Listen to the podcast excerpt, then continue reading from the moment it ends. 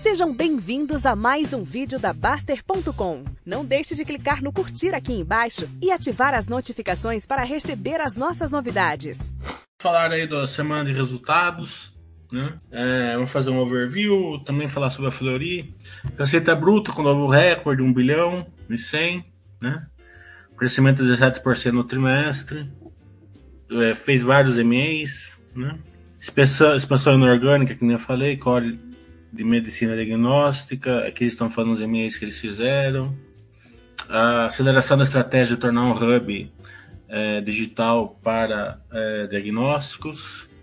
O EBITDA recorrente de 300 milhões, mais de 30%, menos 7%. Lucro líquido ajustado de 103 milhões, menos 20%, com margem líquida ajustada de 10%. No ano, Geração de caixa operacional 255 milhões. Aqui que eu falo, né? Fleury, ó, tá vendo? O lucro líquido de 103, geração de caixa 255. Ele é tão distorcido, né? Porque ela tá crescendo bastante, né? Que a gente pega assim o lucro líquido caindo, mas a geração de caixa aumentando 46%. Tá certo que a, o balanço da Fleury é totalmente distorcido, né? Pela depreciação. Ó, o SSS subindo.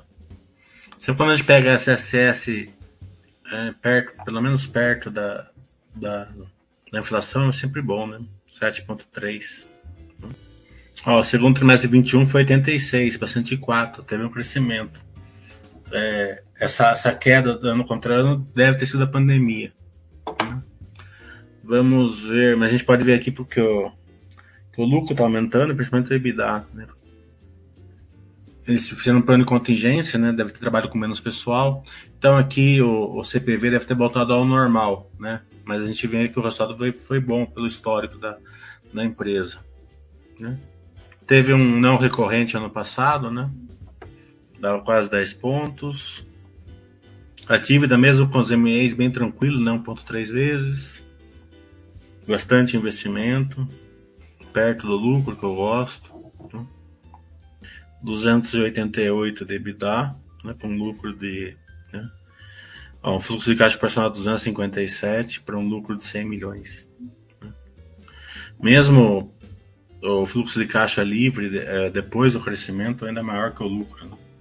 Então, acho que quem não conhece os efeitos da depreciação, é, mesmo uma empresa tão tranquila igual a Fleury, justamente porque é uma empresa tão considerada tão assim resiliente, assim de e ela é mesmo, né? Saúde e tal. Todo mundo gosta da empresa, mas pouca gente consegue é, ver a real geração de valor que ela tem.